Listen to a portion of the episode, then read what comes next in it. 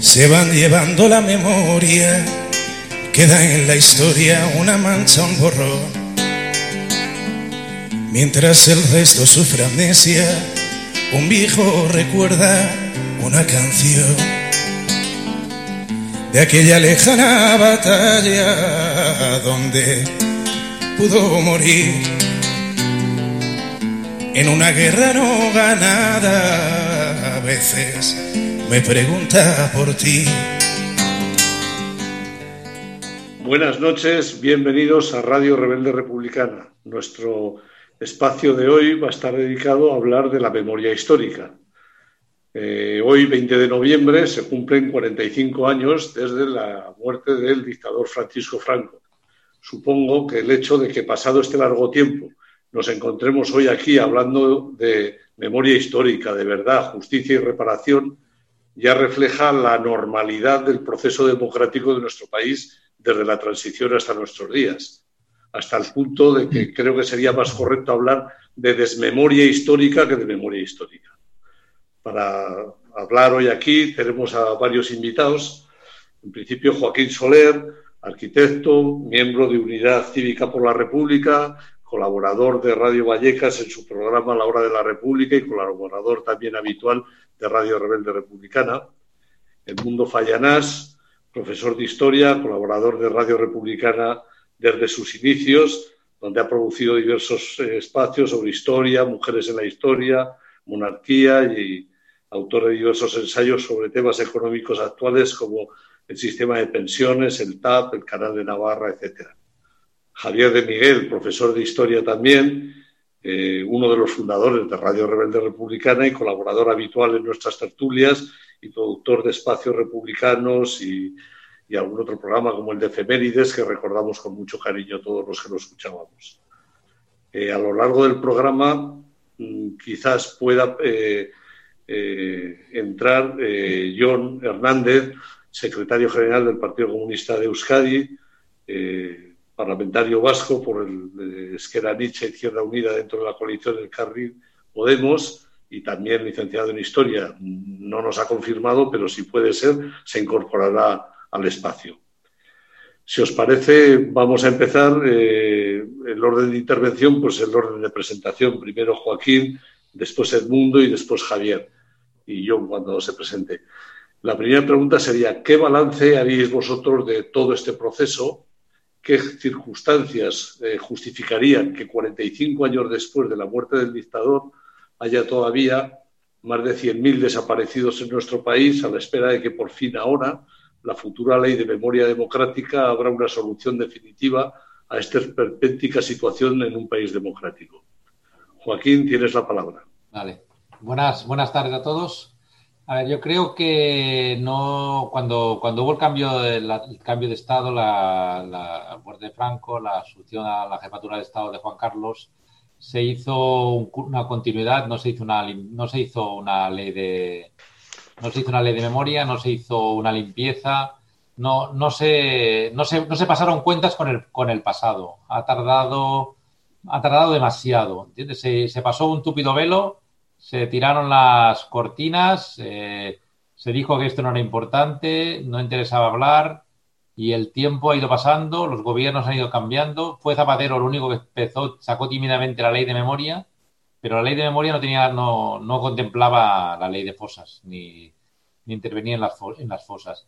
Yo creo que tiene que ser el Estado ya que fue el Estado el que el Estado del franquista el que el que fusiló y, enterró a, tantos ciudadanos el Estado que tiene que ser responsable de, sacarlos de, la fosa y llevarlos a un sitio digno donde la gente los familiares los pueden recordar. Eh, no hemos hecho pedagogía no hemos tenido una asignatura de educación a la ciudadanía que enseñe valores que enseñe la historia.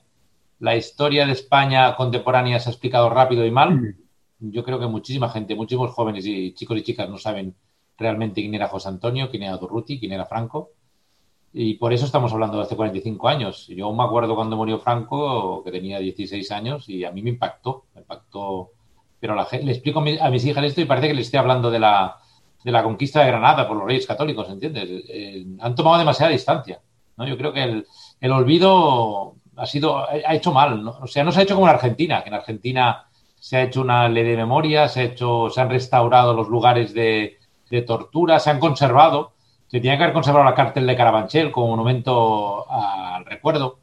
La cárcel modelo de Barcelona la van a, la van a desmaquillar.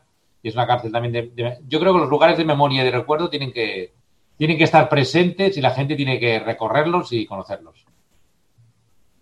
Edmundo. Sí, eh, es simplemente una vergüenza que después de 45 años de una supuesta democracia tengamos que estar hablando de esto. Pero es una auténtica vergüenza. Es un escándalo público que, eh, estando habiendo estado en el gobierno un partido socialista, no haya tenido el valor suficiente de haber desenterrado los muertos hace ya muchísimos años. Zapatero empezó. Esta es una mejora con la ley de memoria eh, que va a suponer un avance, pero todavía es demasiado tibio y, esperemos que con el tiempo esto sea una historia que se acabe para siempre.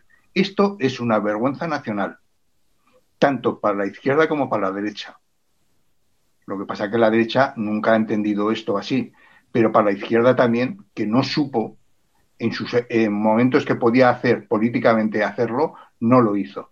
Entonces, es un problema tanto para la derecha por sus desvergüenzas como para la izquierda, que no aprovechó su momento histórico con Felipe González para haber eh, recuperado todos los muertos que ha habido después en, la dictadura de Franco. Javier. Bueno, pues yo abordo este 20 de noviembre eh, con una sensación agridulce, ¿no? Eh, primero, simplemente por comentar, hablando de memoria, que las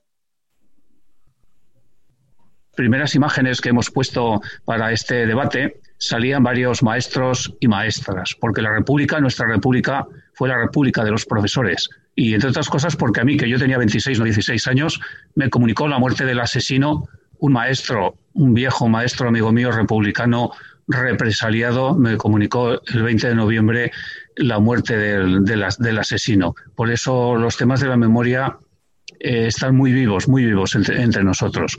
Yo, eh, agridulce en el sentido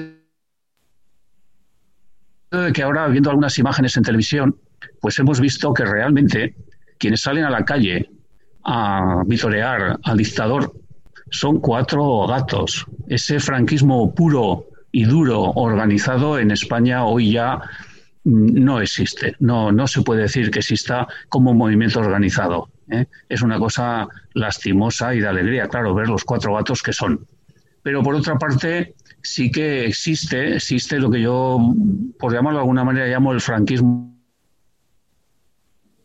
blando, porque en este momento eh, no, se reivindica tanto eh, la figura de Franco por parte de, de la ultraderecha como se está en una en un ataque a la memoria histórica, a ver si me puedo explicar, en el sentido de que ya no reivindican tanto la figura de Franco, que es difícilmente reivindicable, como tratan de destrozar nuestra memoria y tratan de destrozar la imagen de la Segunda República, porque son conscientes de que la República tiene futuro. Y en este momento, en este momento, el peligro fundamental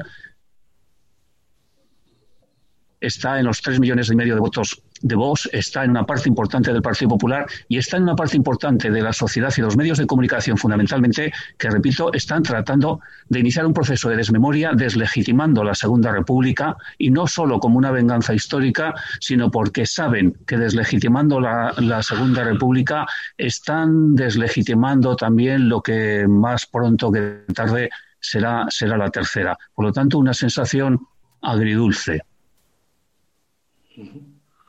Eh, ¿Creéis, pasando a otra pregunta, que la nueva ley de memoria democrática es suficientemente ambiciosa para reparar la injusticia que se ha cometido con los represaliados y sus familias? ¿O se queda corta teniendo en cuenta los años transcurridos esperando una reparación que nunca se ha producido?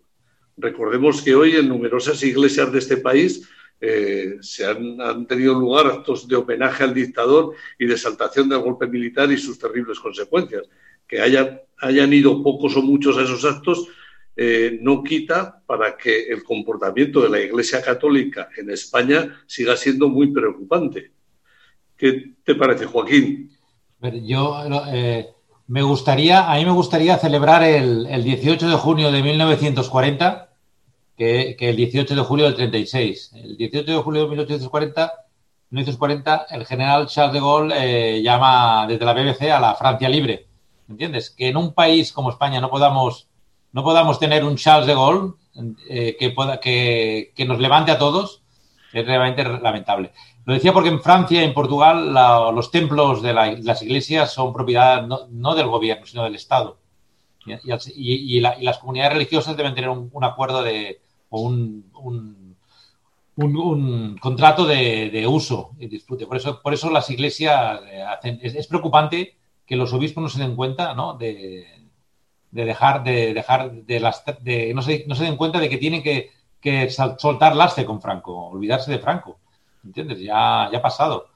Y yo creo que lo que es preocupante es la cantidad de, incautaciones que se hizo en, dinero a muchísima gente, eh, pequeños, pequeñas, pequeños comerciantes, familias, que tuvieron que dar la moneda republicana, que les dieron un vale, un vale con las pesetas que eran, que, en aquellos casos era muchísimo dinero, y que ese, ese dinero no se, ha no, se, no se ha restaurado a la gente, no se ha restituido a la gente. Se han restituido patrimonios a partidos políticos, a sindicatos, pero a republicanos, cargos públicos, diputados, eh, congresistas, alcaldes, a mucha de esta gente no se les ha restituido ni las tierras ni, ni las fincas. Y yo creo que la ley de memoria no, no, lo aborda todos estos temas. Sí. sí. para mí hay un tema que es muy importante. Eh, hoy estamos hablando de desde memoria, es decir, la, gente joven no conoce realmente la historia de España. Y ahí eh, una parte de culpa la tenemos los profesores fundamentalmente de historia. Mm. Hoy eh, lo que ha pasado en el siglo XX en España es el gran desconocido de, gran parte, diría de un 90% que no conoce la historia de España, porque no se lo ha explicado, porque no ha interesado que se explique y sigue sin, eh, sin interesar que se explique realmente la historia. Nadie conoce a Alfonso XIII, muy poca gente conoce a Alfonso XIII, eh, las andanzas de Juan Carlos.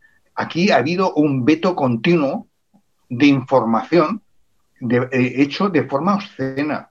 Es decir, que el pueblo español hoy no sepa nada de lo que fue el siglo XX español es una vergüenza.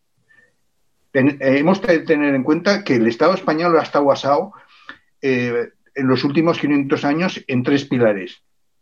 Iglesia, que sigue estando presente, monarquía y ejército.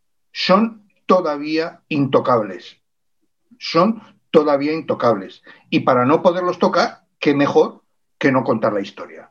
Y entonces hemos contado una historia absolutamente edulcorada. Y entonces, claro, nos encontramos con un desconocimiento, claro. El señor Casado te dice, no, es que son las guerras de, nuestros abuelos. Bueno, no, no, perdona, no. No, no son las guerras. Un pueblo tiene, que, tiene el derecho de conocer realmente su historia y en función de conocer, de conocer puede optar en su libertad a ejercer lo que él quiera. Pero primero hay que conocerla. Entonces, ¿por qué en España estamos en esta situación después de 45 años y no se ha producido en Alemania o en otros países que ha habido también guerras civiles? Precisamente porque no se ha querido hacer. Ha habido una ocultación sistemática de que la gente conozca la real historia de España. Llevamos 300 años con, los Borbones y ahora empiezan a aparecer algunas cositas de los Borbones. Pero señores, es que los Borbones han sido lo que han sido. Y aún hay gente que les aplaude. Y aún hay gente que todos los días están saliendo que si el rey para aquí, el rey para allá. Pero ¿de qué pantomima hablamos? Entonces, eh, yo lo primero que tenemos que hacer es primero recuperar los cadáveres, darle dignidad, apoyar a las familias, pero sobre todo que eh, se trabaje en historia para que el pueblo español conozca realmente la historia de lo que pasó en el siglo XX. Y eso para mí es importante, cosa que no se ha hecho. Ni se ha hecho en ninguna ley de educación, porque se sigue sin enseñar correctamente la historia de España, porque no ha interesado. Sí, yo como, como colega de, Edmundo, aunque ambos jubilados, como se puede apreciar, em, estoy de acuerdo en, las, en todas, ¿no? pero especialmente en las apreciaciones que hace Edmundo sobre el tema del, papel de la historia en los planes educativos, ¿no? En los últimos años únicamente se estudiaba historia de España contemporánea en segundo de bachillerato y al segundo de bachillerato no llega el, el 60 o el 50% de la población. Por lo tanto, hay una parte de la población que ni siquiera ha tenido un libro de historia de España contemporánea delante, ¿no? Y cómo se enseña en segundo de bachillerato de cara a la selectividad, pues ampliamente discutible. Bien, pero eh, dicho eso, yo sí que quería decir que, bueno, la ley de, de memoria histórica que ha aprobado este, este nuevo gobierno, pues no me parece suficiente, pero me parece que la debemos apoyar y que debemos profundizar todo lo que se pueda en ella, porque eso es absolutamente todo lo que en este momento histórico estamos podemos conseguir que se aplique esta ley de memoria histórica, esta, con todas las deficiencias que tenga, sería, sería un éxito, sería un éxito innegable, innegable para, pues, para la dignidad ¿no? de, de, la mayoría de, de, la ciudadanía que debe conocerlo. ¿no? Pero por otra parte también recordar que, bueno, dos cosas, ¿no? Una, que este, este país es un país muy estable eh, sociológicamente. El Frente Popular ganamos solamente por 240.000 votos el 16 de febrero del 36, por los pelos, por muy poquito, por muy poquito. Y ese porcentaje se reflejó en junio del 77 y ese porcentaje más o menos es el que se viene reflejando en, las, en, todos los eh, eventos electorales. Por lo tanto, este es un país extremadamente dividido históricamente eh, en dos mitades, pero sin embargo, sin embargo, yo sí que creo que aunque sociológicamente eso siga existiendo, ese conservadurismo, no ese franquismo ya, sino ese conservadurismo o reaccionarismo de una parte de nuestra, de nuestra ciudadanía, sin embargo, yo creo que la responsabilidad histórica está en la izquierda. Lo ha apuntado eh, antes el mundo. O sea, eh, la izquierda ha y hemos mirado para otra parte durante demasiados años y esa es una responsabilidad política eh, que tenemos. Las personas que han trabajado por la memoria histórica hace muchos años eran muy poquitos y aunque fuesen ellos militantes de izquierdas, no eran las fuerzas de izquierdas la que, las que lo hacían con excepciones y en distinto grado, pero el conjunto de la izquierda hemos sido muy tibios, muy tibios. Un ejemplo solamente para, para decir que, entiendo que sabiendo en qué pueblo vivimos, con qué ciudadanía contamos, se pueden hacer muchas más cosas, es todo el teatro montado en torno al, a la tumba del dictador en el, en el Valle de los Caídos. O sea, el gobierno actuó de forma tibia, tímida, cobarde, lo hizo y como dijo Cervantes, fuese y no hubo nada. No pasó absolutamente nada, señores del Partido Socialista. Se podía haber hecho con mucha más energía y con mucha más claridad y echando de una vez a ese fascista de, los benedictinos de un edificio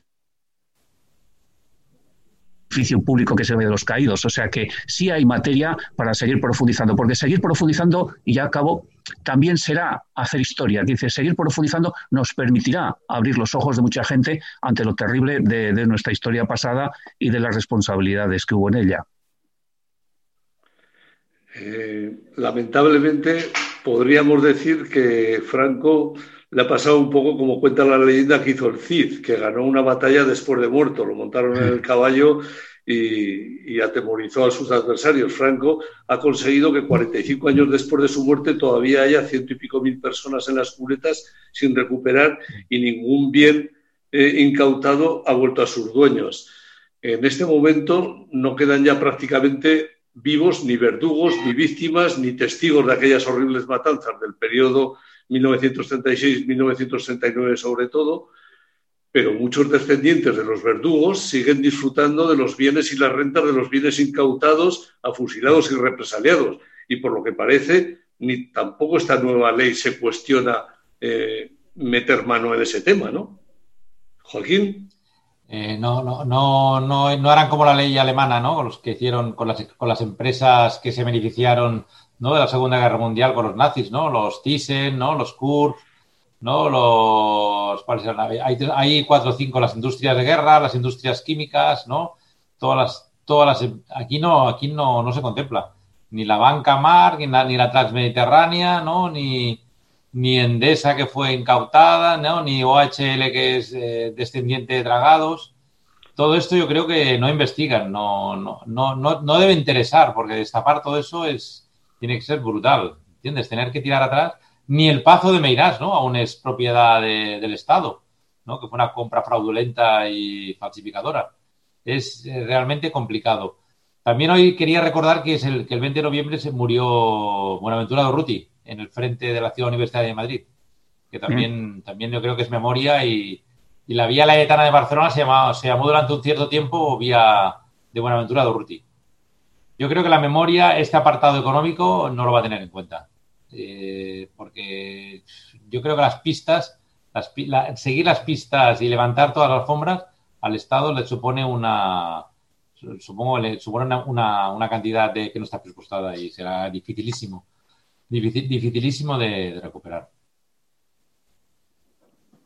Y además significa enfrentarse con el poder político, que ese es el gran problema son los grandes miedos que ha tenido siempre la izquierda, que no se atreve a tocar eh, determinados intereses económicos eh, de determinadas personas. Es que ese es el, gran problema que ha tenido fundamentalmente el Partido Socialista y todavía se le sigue viendo exactamente igual. Tiene una cantidad de miedos terribles. O sea, mm, mientras eso el, el PSOE no, no lo supere, eh, lo tenemos complicado. Y luego hay otra cosa que también a mí me interesa remarcar, eh, es, que en España no existe la derecha. A mí eh, me encanta leer comentarios o análisis de gente conservadora, no en plan de, publicidad, sino de análisis, ¿no? Porque te hace ver una serie de perspectivas. Hoy, por ejemplo, me resulta complicadísimo entender cuál es el planteamiento del Partido Popular, porque es que solo son consignas, no hay nada solo es, prácticamente un pensamiento de extrema derecha, de extrema derecha europea. No, no se le ha oído criticar eh, a Casado, a, a, Orban, no se le ha oído criticar a Trump, no se le ha oído. Dice, y tienes un pensamiento, y yo creo que en España sí que ha habido una tradición de derechas conservadora con un pensamiento potente y que bueno, que se, y se puede eh, entender con ese sector. Entonces, el problema que tenemos ahora en España es que desde eh, eh, desde la llegada de la democracia, la derecha no ha evolucionado, no ha evolucionado, sigue estancada con una serie de principios que es que eh, resultan muy complicados. Y, ahí es la dificultad siempre que ponen para dificultar la memoria histórica. Es que el derecho de un pueblo es conocer su historia. Lo que pasa es que hay un sector que no entiendo por qué, que es la derecha, española no se atreve a afrontar su propia historia. Se ha de reconocer que Franco hizo auténticas barbaridades y eso, igual que en Alemania se reconoció, aquí se debería reconocer. Pero el gran problema que tenemos aquí es que tenemos una derecha que es una derecha ultraconservadora y tenemos un partido socialista tímido, tímido, tímido porque solamente hay que oír ver a Alfonso Guerra y, a, Felipe González las cosas que dicen hoy. Dices, por Dios, ellos que podían haber luchado por sacar a muchos socialistas de las fosas donde están y no lo hicieron. Entonces aquí la crítica tiene que ir para la izquierda, pero también para una derecha española que se necesita modernizar, porque mientras esa derecha española no esté modernizada y representa el 50% de la población española, tenemos, seguiremos teniendo un problema. Por eso para mí es muy importante que eh, sepamos la historia. La historia real. ¿Qué pasó en el siglo XX en España? Es el gran desconocido. Como decía Javier de Miguel, se estudia en segundo de bachiller, pero es que no se llega prácticamente al siglo XX. Es que están montadas las estructuras eh, educativas de la historia de tal forma que nunca se llega al final. Pasa lo mismo con filosofía. Eh, cuando tienes que estudiar los filósofos modernos, no llegan nunca, no pasas de los cristianos. Entonces, claro, hay un desconocimiento absolutamente total.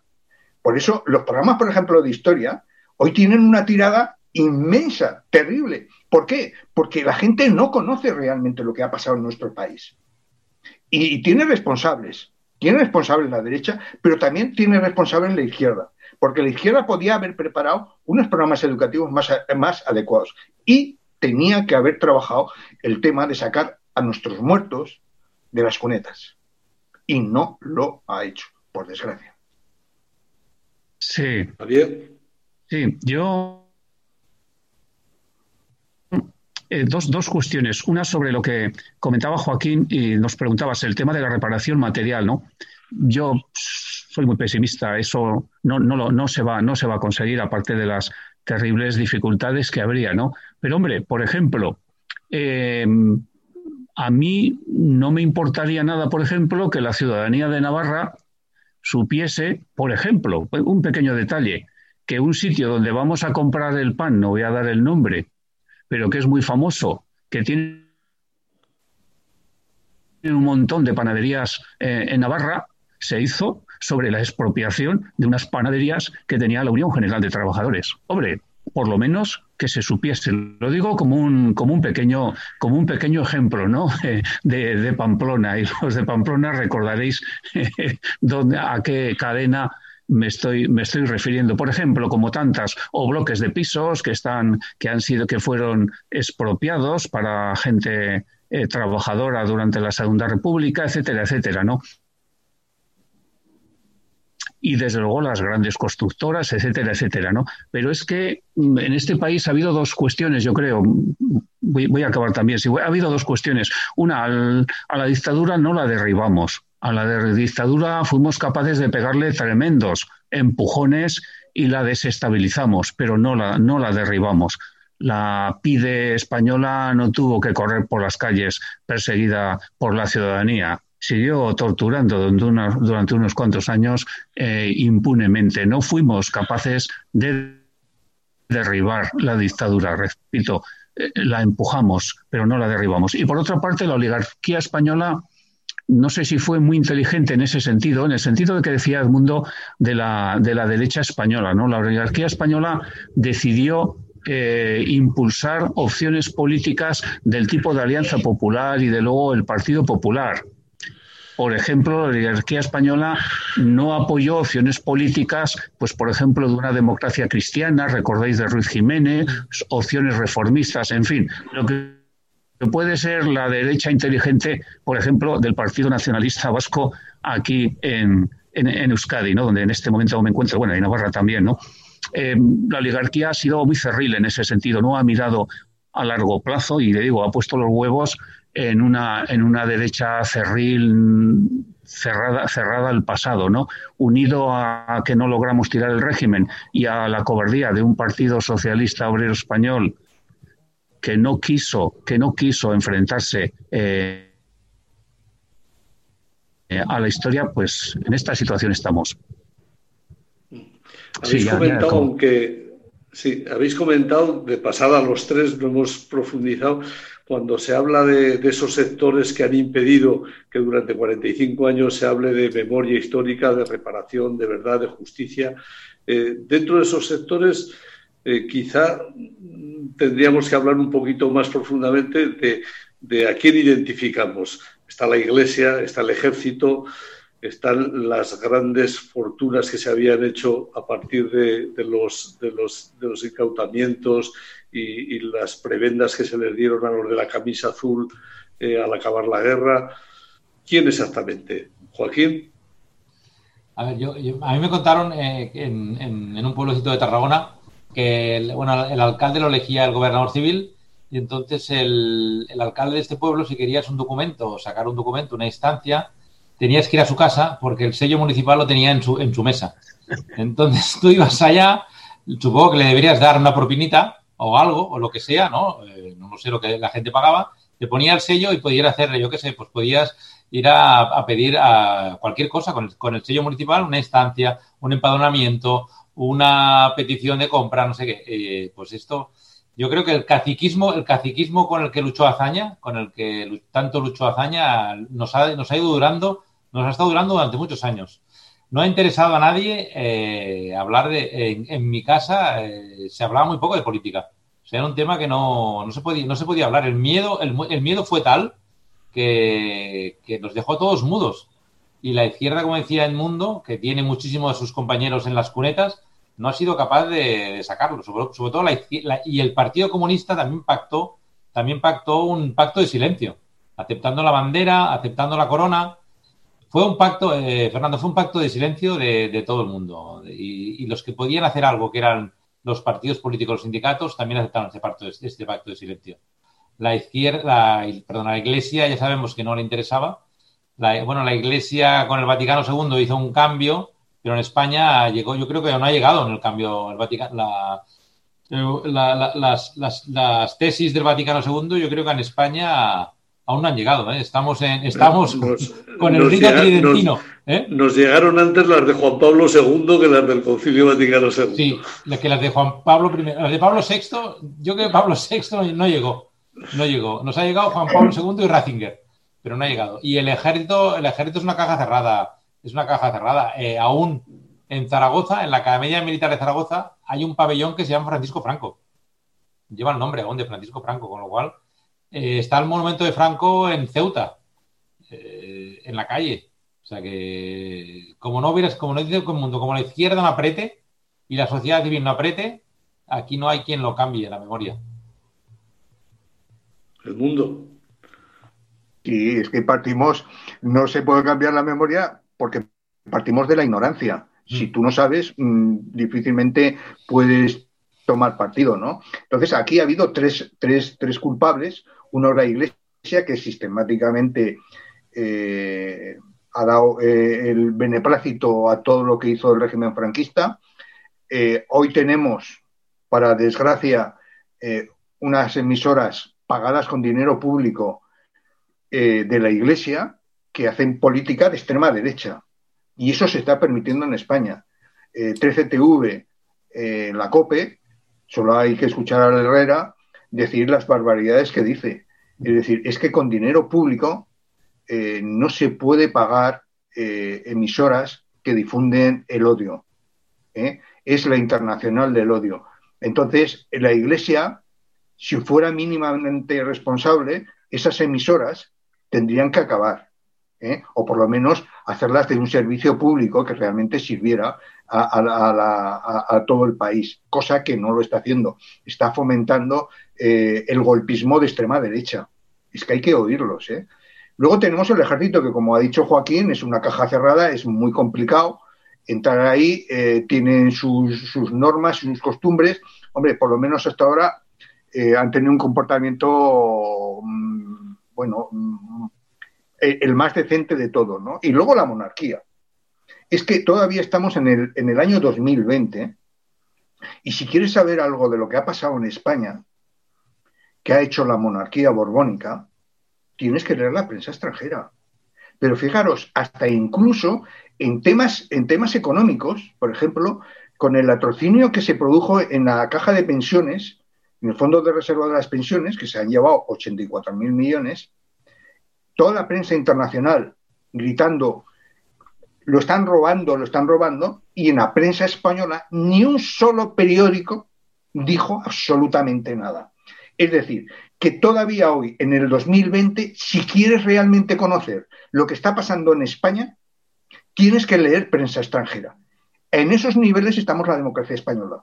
Por eso estamos a los niveles que estamos en cuanto a la memoria histórica. Yo para poder escribir con un nivel mínimo crítico me tengo que referenciar en prensa extranjera. Si me quiero enterar realmente de lo que pasa en mi país, es que ya es triste de verdad que estemos, sigamos estando desinformados. Con una prensa que se llama libre y sin embargo no es libre. Juliá ha salido ayer de la cárcel y aquí todos braman contra ETA, ETA, ETA, ETA. Y este señor que ha matado a este señor derecho de pernada. Este es el país que tenemos, ¿eh? Y que hemos creado. Por eso tenemos desmemoria, claro, porque no ha interesado nunca que se tenga memoria. Por eso vamos como vamos. A mí cuando dicen, España es un país inmenso, poderoso, somos un país de chichinabo, porque estamos absolutamente manipulados con una falta de libertad de prensa y con una ocultación de temas que son absolutamente vergonzosos. Javier. Yo, en cuanto al tema de las responsabilidades que decías que asignásemos, ¿no? Ya hemos hablado eh, de temas de la izquierda, los partidos políticos de la derecha. Yo me voy a referir a uno que me parece eh, un tema central, eh, una, organización que tiene una responsabilidad, igual la responsabilidad fundamental en, el tema de, la desmemoria, de la desmemoria histórica. Me refiero a una de las mayores organizaciones criminales de la historia, a la Iglesia Católica, por supuesto. Eh, la Iglesia Católica ha sido quien no solamente avaló la cruzada, la Iglesia Católica ha sido quien mantuvo durante toda la dictadura ministros de la democracia cristiana fascista, para fascista de entonces, durante mantuvo la hegemonía en la, en la, en la educación. La Iglesia Católica ha sido quienes ha tenido ha sido la punta de lanza contra los derechos civiles, del divorcio, porque nos acordamos que estaban en contra del aborto, del matrimonio libre homosexual, entre bueno, la Iglesia Católica hoy es el elemento fundamental que permite que una parte de la población española se asuste ante lo que ahora denominan eh, gobierno social comunista. Los valores que ha, representado y que representa la Iglesia Católica son los fundamentales, los fundamentales en la España que decía el mundo que era siempre la, la España del trono y el altar. Bueno, pues el altar, la Iglesia es el elemento fundamental. La Iglesia Católica es nuestro enemigo fundamental. Y solamente recordar, para ver en qué país vivimos, que a esta Iglesia Católica, el año 1985 fue el Partido Socialista por medio de la LODE, el que instauró el sistema de conciertos. O sea, es el Partido Socialista quien regaló a la Iglesia Católica, con fondos públicos, la educación del 30% en Navarra, del 42% de la ciudadanía, a esa Iglesia Católica, que sigue teniendo comportamientos, pues como lo que habéis dicho. El problema no es que vayan cuatro pringados y cuatro impresentables a las misas por el caudillo. El problema es que la Iglesia Católica una organización reconocida en nuestra Constitución, lamentablemente reconocida en nuestra Constitución, permite, permite esas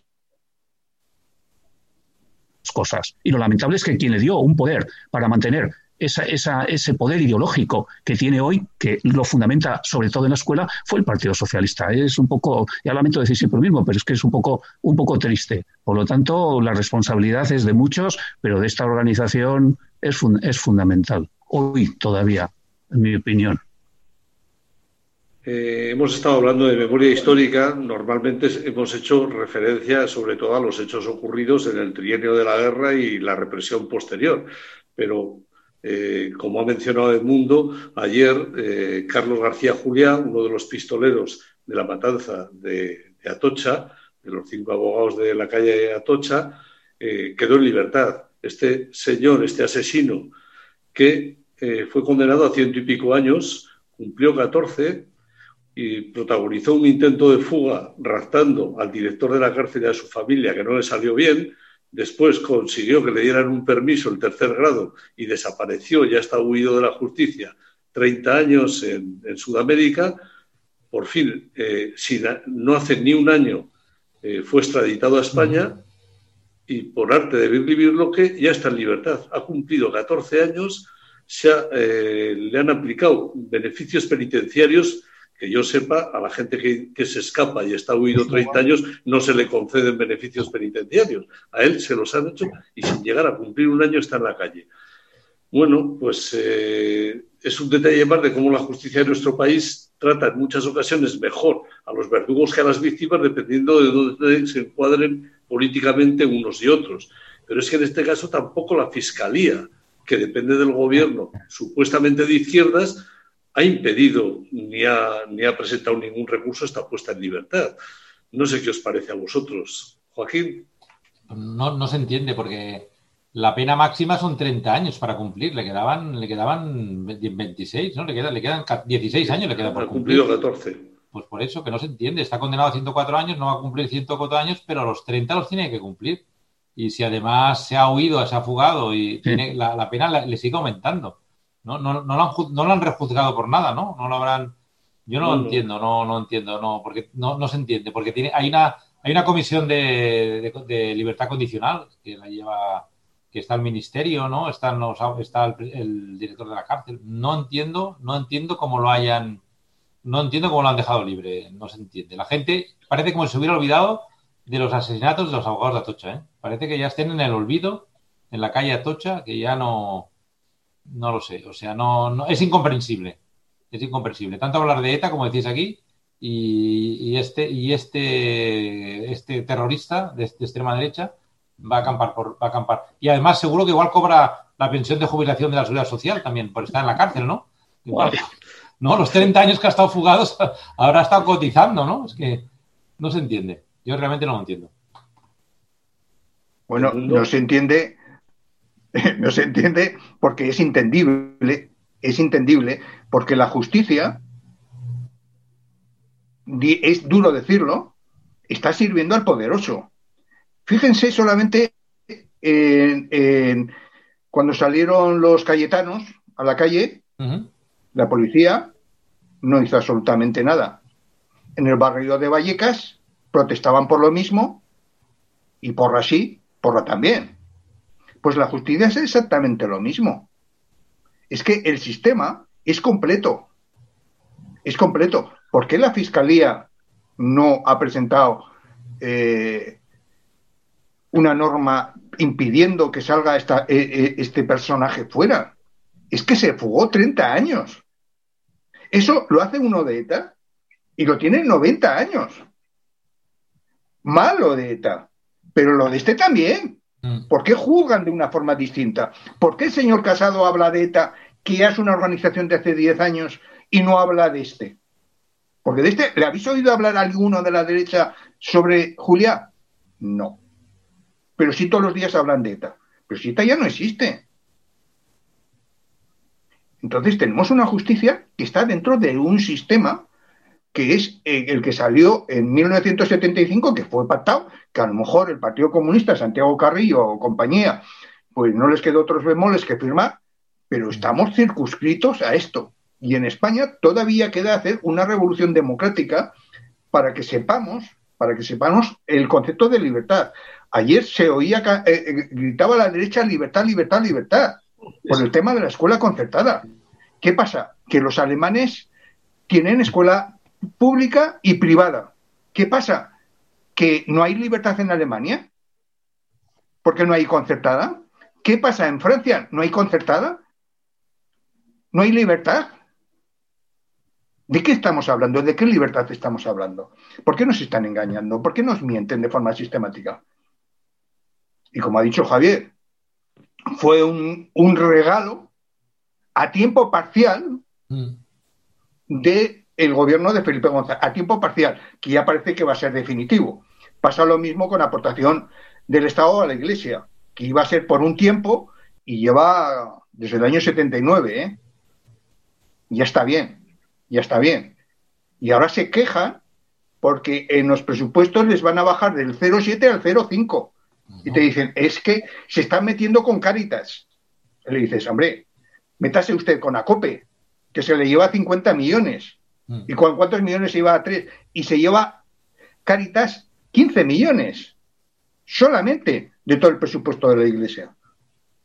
Entonces, eh, informemos, este es un país absolutamente desinformado, no conoce su historia, eh, nos inundan de tantas noticias que no te da tiempo de reflexionar y te las tragas todas, todas de forma sistemática. Entonces tenemos un problema. En España falta una revolución democrática en el sentido de eh, hacer caer un sistema que es corrupto. ¿Por qué no se presentó, si Suárez ya lo dijo, ¿por qué no se presentó a votación la monarquía? Porque la iban a perder. Pues entonces nos tragamos la monarquía. Y así funcionamos en todo. Ese es el gran problema. Nuestro país tiene desmemoria porque se ha querido ser desmemoriado. Y ahí han participado la justicia, la educación, el PSOE, eh, los partidos de la derecha, la iglesia, el ejército porque hay un sector que vive muy bien tal como está ahora. El problema es que eh, así no se hace país. Así no se hace país.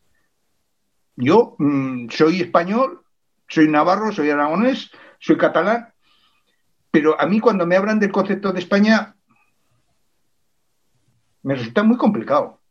Porque claro, eh, la gente que se está chillando ahora, eh, que me apoye el Estado, la apoye, y le dices, y oiga, ¿y usted? ¿Cuándo paga impuestos? Claro. Mucha bandera, pero poco contenido. Sí, yo. Sí. sigo, Fernando. Sí, sí, Javier. Yo decías lo de Santos Julián, hombre, pues tiene, está perfectamente integrado en lo que estamos hablando del tema de la memoria histórica, ¿no? Porque el tema de Santos Julián, una vergüenza, uno ya lo, ya lo habéis explicado, eh, yo creo que tiene explicación no solamente lo que hacen, sino por qué lo pueden hacer. Lo pueden hacer porque es que hay una desmemoria histórica, lo pueden hacer porque hay una campaña también de los medios de comunicación que lo estamos viendo y que impunemente se dice, yo lo he visto en la, en la televisión, decir impunemente que la transición fue modélica porque no hubo asesinatos. Hombre, yo, por ejemplo, me acuerdo de que eh, yo estaba en una manifestación, era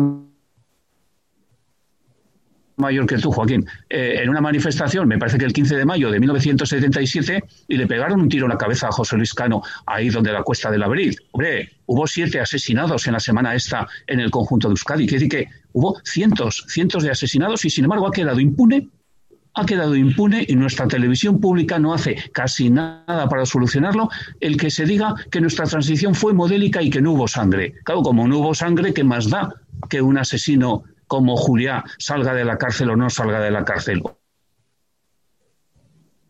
Hombre, pues es evidente, es el tema del que estamos hablando. Como hay desmemoria, hay justicia. Y luego ya por, por acabar en este, en este tramo por mi parte, es que sobre la justicia se está confundiendo la independencia de la justicia con la impunidad. Yo estoy hasta las narices el tema de que los jueces elijan a los jueces. ¿Por qué? Los profesores no elegimos al ministro de Educación. Por favor, ni las profesoras siquiera. ¿eh? ¿Por qué la independencia? Hay que mantener la independencia del Poder Judicial. Sí, pero la impunidad no. Este sinvergüenza de juez que le dio un permiso a un asesino que había hecho todo lo que tú habías dicho para que se fugase, ese juez siguió juzgando tranquilamente y era un juez democrático, no tuvo ninguna sanción. Hemos visto jueces que han cobrado. Uno que propuso el partido de este otro ladrón de Jordi Puyol para el Consejo General del Poder Judicial, tiene narices el asunto, oye, dejó escapar a unos mafiosos se demostró que le, eh, que le habían dado dinero, oye, no es que no lo fusilásemos, es que le dieron una sancioncilla de dos años siempre hay sueldo. Fíjate lo que le importaba el sueldo con el dinero que le habían dado los mafiosos. Que di que la independencia del Poder Judicial en España es una impunidad. Y no, ¿eh? No. Bueno, me enfado mucho. Si os parece ya, para terminar, eh, una última ronda yo no sé si, creéis que después de 45 años de muerto el dictador eh, se puede reparar de alguna manera lo que se debería de haber reparado entonces y no se hizo. Si esta nueva ley de memoria democrática que se llama ahora ya no ley de memoria histórica, sino memoria democrática, eh, va, a ser, va a ir hasta el final o no va a ir. Recordemos que, bueno, eh, lo, Zapatero aprobó una ley de memoria histórica, pero como luego el siguiente gobierno de Mariano Rajoy no la adoptó económicamente, pues ahí estaba la ley, pero no se ha hecho nada durante estos años. Yo no sé si en esta puede ocurrir, acabar ocurriendo lo mismo, si no, ¿qué pensáis vosotros, Joaquín? Eh, lo que decía, que decía un poco Javier, y, España es un país como es un país de lemas, ¿eh? ¿entiendes?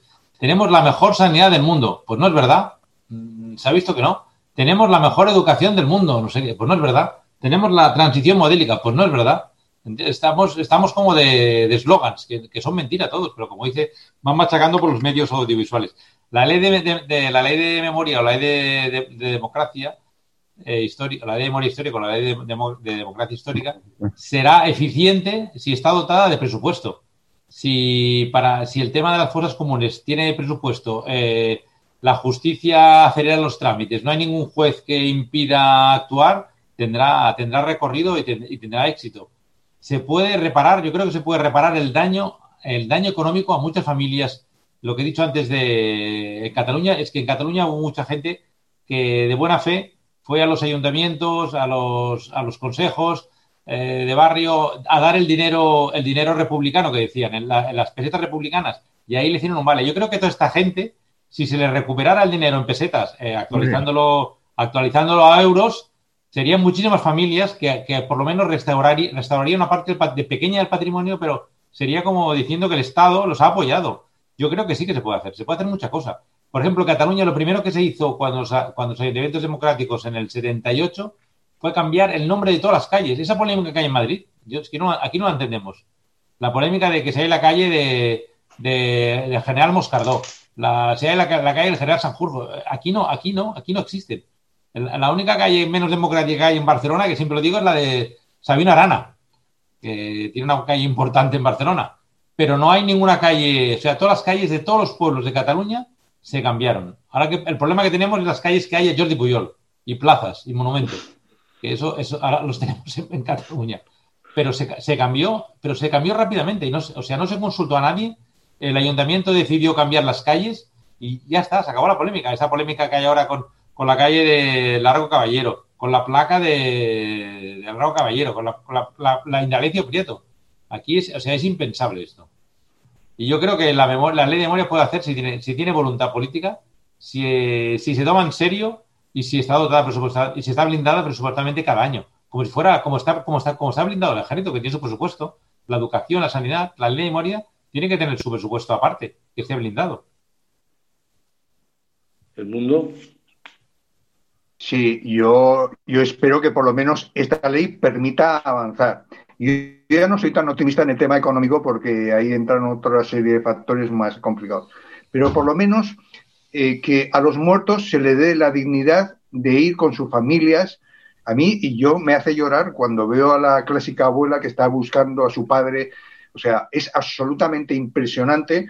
Entonces, todas estas personas se merecen recuperar los restos de su familia.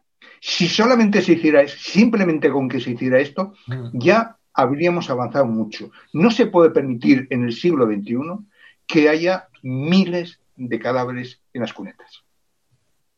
No se puede permitir. Entonces, yo espero que esta ley se le financie eh, y por lo menos ese aspecto se solucione. Que por lo menos es un aspecto de amor, de sentimiento que es fundamental para muchas familias. El tema económico, mm, a ver, sería importante, pero, pero es muy difícil, es muy difícil. Pasa lo mismo, fijaros. A Grecia se le impuso un programa de, austeridad cuando Alemania se llevó más de 3.000 millones de dólares eh, en la Segunda Guerra Mundial, los nazis se llevaron. Se calcula que si se les tuviera que haber devuelto el dinero, rondaba unos 250.000 millones de euros los que les tenían que haber dado. Y Alemania no. Entonces, a ver, es justo lo que dice Joaquín, evidentemente, pero es muy complicado. Es complicado. Se debería, sería, sería el todo completo ya, ¿no? recuperar el apartado económico y sobre todo a mí, a mí el que más me interesa es el sentimental, el que cada uno tenga sus muertos donde quiera tenerlos, no donde han decidido matarlos. Entonces, eh, ese sentimiento como persona, recuperar eso para mí es fundamental. El apartado económico yo lo veo muy complicado, porque en otras ocasiones, como he dicho, en el tema de Alemania con Grecia, eh, es imposible, y fijaros que era no era eh, una persona, sino que era un banco central de un Estado con otro Estado. Y sin embargo, se han olvidado, ¿eh? que era mucho más fácil, ¿no? Entonces, claro, cuando intervienen 85.000 y después de haber pasado tanto tiempo, ya sabemos que la banca más, eh, es decir, hay toda una serie de oropeles de personajes que se han financiado, pero en estos momentos, yo, si esta ley consigue sacar de las cunetas los cadáveres y que cada familia tenga a sus muertos en su casa o donde quieran tenerlos, para mí ya sería todo un éxito. Javier. Sí, yo, sí, yo estoy. No tengo solo, solo un pequeño inciso. La anterior ley de Zapatero, de, eh, el que legisló, el que redactó la ley, se olvidó o se olvidó o no tuvo en cuenta que dejar en manos de cada juez de instrucción del, del término municipal donde aparecía, donde estaban las fosas, era dejar en manos de, de, mil, dos mil jueces distintos el desenterramiento o no desenterramiento. Y fueron muchas veces los, los jueces de esos eh, distritos los que imposibilitaron mm. sacar los, los, los, cuerpos. ¿no? no sé si esta nueva ley lo tiene en cuenta o no lo tiene en cuenta. Sí, no, conozco yo ese, ese, detalle, la verdad, pero mm, en referencia a lo que estábamos diciendo, hombre, yo creo que muchas veces los jueces también son eh, conservadores, pero no tontos casi, casi ninguno. Y si hay un movimiento social importante y hay un respaldo político decidido del gobierno, yo creo que es muy fácil levantar ese, ese, tipo, ese tipo de obstáculos. ¿no? En cuanto a la reparación material, hombre, lo que decía Joaquín, a mí me parece que si en, se pudiese lograr algo muy sencillito, muy pequeño, mm. que fuese que fuese un símbolo, yo qué sé, de estos que todavía conservan esos pagarés, que serán mm. pocos, de que, que lograsen recuperar, que serían cuatro, cuatro perras y a, muy, a muy poca gente, yo creo que eso no sería solamente una reparación directa a la persona que conserva desde su abuelo, que conserva el vale, sino que sería una reparación moral eh, para todo el mundo muy, muy, muy, muy importante. Por lo tanto, sí que yo creo, oyendo a Joaquín, me he convencido que yo sí que creo que deberíamos tratar de lograr algo, algo en ese sentido, ¿no? No recuperar las panaderías a las que hacía referencia o las empresas de tabaco de que trabajaron con, trabajo esclavo, pero sí recuperar la dignidad, ¿no? Y con ese tipo de temas yo creo que sí se recuperaría. Yo, para acabar, quería, mi turno quería decir dos cosas. Una, que, cuando hablamos de la memoria histórica tenemos que ser como somos muchas veces valientes y tenemos que hablar de la memoria histórica hasta, hasta nuestros días. ¿eh? Absolutamente todo, todo lo que ha pasado y no tenemos que dejar el relato de lo que ha pasado en los últimos 30 años en la historia de España. Y sabéis desde Euskadi que estoy hablando, sabéis a lo que me refiero, no tenemos que dejarlo en manos de otros. Es también una responsabilidad nuestra el que la memoria histórica sea democrática y sea de no solamente de la dictadura y sus consecuencias, sino después, ¿no? Y luego decir que, bueno, pues yo, pues por acabar también decir que que la contribución más importante que podemos hacer nosotros, nosotros digo porque somos todos hombres hoy, la contribución más importante que podemos hacer nosotros a la dignidad de esas abuelas a las que hablaba, de las que hablaba Edmundo, es que la republicana salga a las calles diariamente ondeando libertad. Bueno, pues si no tenéis ninguno nada más que apuntar, Edmundo Joaquín, lo, dejaríamos aquí. No, no. Ha sido un placer. Salud y República. Salud y pues República. Como decía Zaña, hablo para todos, hasta los para los que no quieren escucharme. Sí, sí, también, también. Pues muchas gracias a Joaquín, a Edmundo y a Javier por haber participado en este programa. Y lo dicho, salud y república.